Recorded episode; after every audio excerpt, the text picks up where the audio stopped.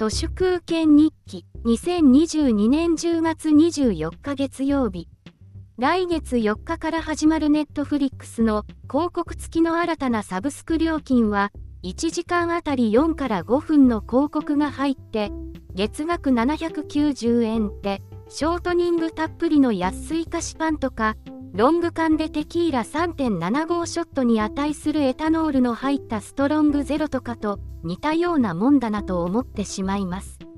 一方でベーシックプラン990円もこれまでの480ピクセルから広告付きと同じ画質の720ピクセルに向上するみたいなので自分一人しかネットフリックスを見ていない人ならベーシックプランを選ぶ人が増えるだろうなと思います。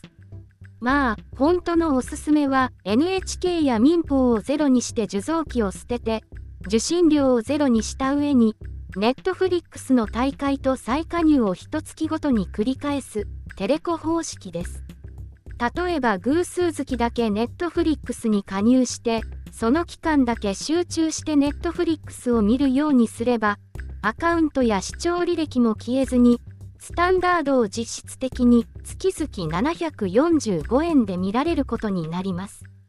つまり何を言いたいかといえば、デフレやスタグフレーションの中でマーケティングとは名ばかりの目くらましで値段を安くする代わりに質をこっそり悪くする横島なプライシングが横行しておりこのマーケティングフラウドに対抗するにはエタノールそのものを飲まないとかパンを食わないとかサブスクは加入しないといったゼロトレランスの対抗しかないということです。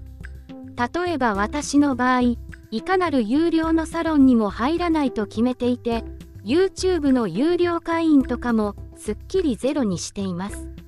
彼らがここまでは無料、この後は有料会員オンリーと線を引いても、私からすれば無料部分でそこそこ価値のある情報だったりしますし、例えて言うなら、デパ地下の試食だけで日本全国のうまいもん巡りをする、おいしんぼのたっつぁんというホームレスのような情報のつまみ食いしかしません。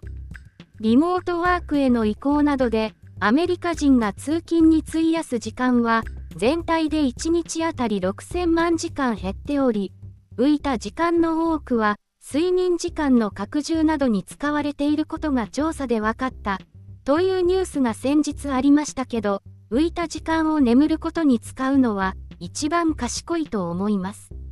ネットフリックスにせよ、オンラインサロンにせよ、浮いた時間の争奪戦をしているわけで、最も愚かな時間の使い道は、日の丸オピオイドのストロングゼロを飲むことだと思います。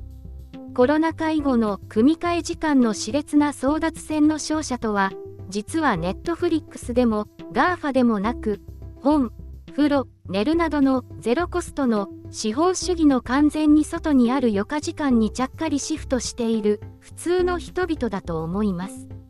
本日は以上です。ありがとうございました。人の行く裏に道あり花の山。